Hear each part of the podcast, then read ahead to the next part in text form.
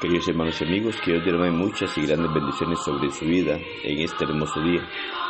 Una vez más, gracias damos a Dios por la oportunidad que nos da de poder meditar en su palabra.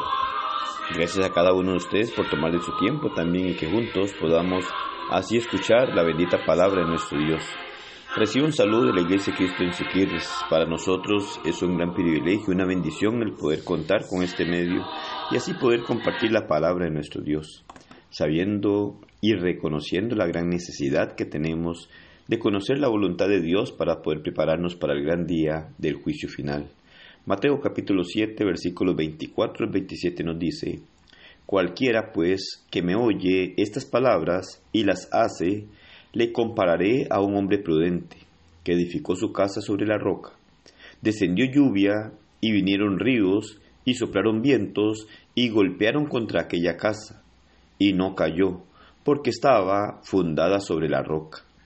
Pero cualquiera que me oye estas palabras y no las hace, le compararé a un hombre insensato, que edificó su casa sobre la arena, y descendió lluvia, y, bien, y vinieron ríos, y soplaron vientos, y dieron con ímpetu contra aquella casa, y cayó, y fue grande su ruina.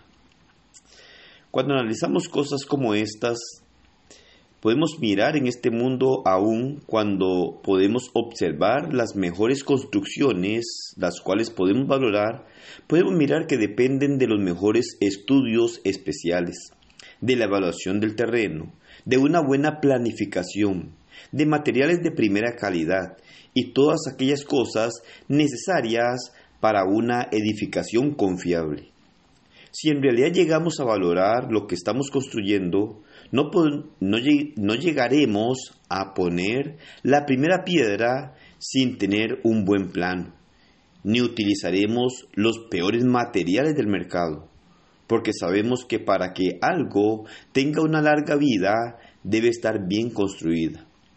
Dependiendo de lo grande que sea la obra, así deberá ser los cimientos. Cuando nosotros miramos el relato de Mateo capítulo 7, versículos 24 al 27, que nos habla de dos hombres que construyeron sus casas, dice que uno de ellos fue sobre la roca que hizo la edificación, y lo señala como un hombre sabio. El otro, conocido como el hombre insensato, que llegó a edificar sobre la arena. Cuando llegó la inundación, el agua golpeó contra la primera casa y no pudo moverla mas para el segundo fue grande su ruina.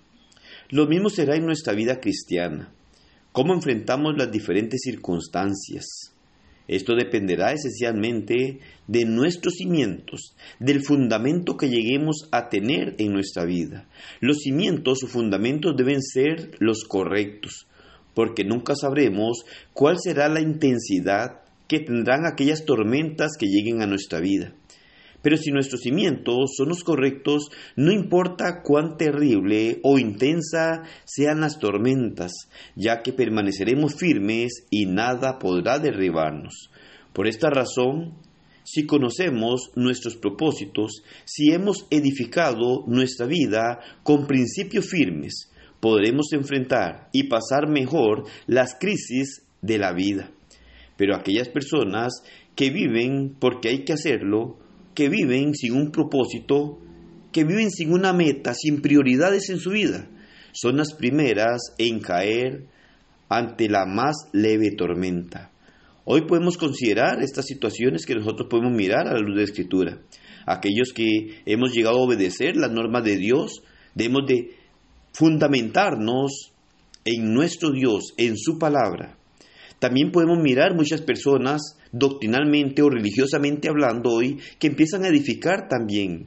¿Dónde están sus fundamentos? ¿Están en Cristo? ¿Están en la palabra de nuestro Dios? ¿O están en pensamientos y argumentos humanos? Que lo único que van a dar es un desastre en su vida espiritual para que nosotros podamos enfrentar las tormentas de la vida, para que aún podamos llegar a enfrentar el gran juicio final, para que podamos alcanzar nuestros sueños espiritualmente hablando y que Dios pueda concretar su propósito en nosotros. Debemos tener cimientos firmes y poner nuestros pies sobre la roca, sobre Cristo, sobre ese fundamento sólido que es el único que puede darnos a nosotros la confianza de permanecer firmes en el gran día del juicio final y salir victoriosos para ir a morar eternamente con Él. Entonces podemos mirar sobre este evento que nos narra nuestro Señor aquí dos aspectos importantes. Los que hemos llegado a obedecer la doctrina de nuestro Señor basados en el Nuevo Testamento, poder ver en dónde estamos inventados y qué es lo que estamos haciendo para poder permanecer firmes hasta el final. Y en los asuntos religiosos, cualquiera persona debe también de tomar este ejemplo muy en serio y valorar en dónde está su fundamento, porque el fundamento debe ser Cristo. Y Cristo nos habla a través del Nuevo Testamento, a través de esa escritura nos hace ver y nos muestra cuál es el camino que debemos de seguir. Y solamente de esta manera podremos llegar a estar preparados para el gran día del juicio final. Poder prepararnos para enfrentarnos a nuestro Señor y poder salir victoriosos y llegar a morar eternamente con Él.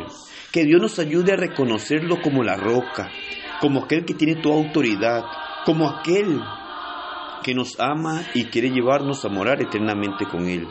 Así de esta manera podremos tener un cimiento sólido en nuestro Señor Jesucristo para poder mantenernos firmes hasta el final y así poder llegar a morar eternamente con Él. Que el Señor le bendiga y pase un excelente día.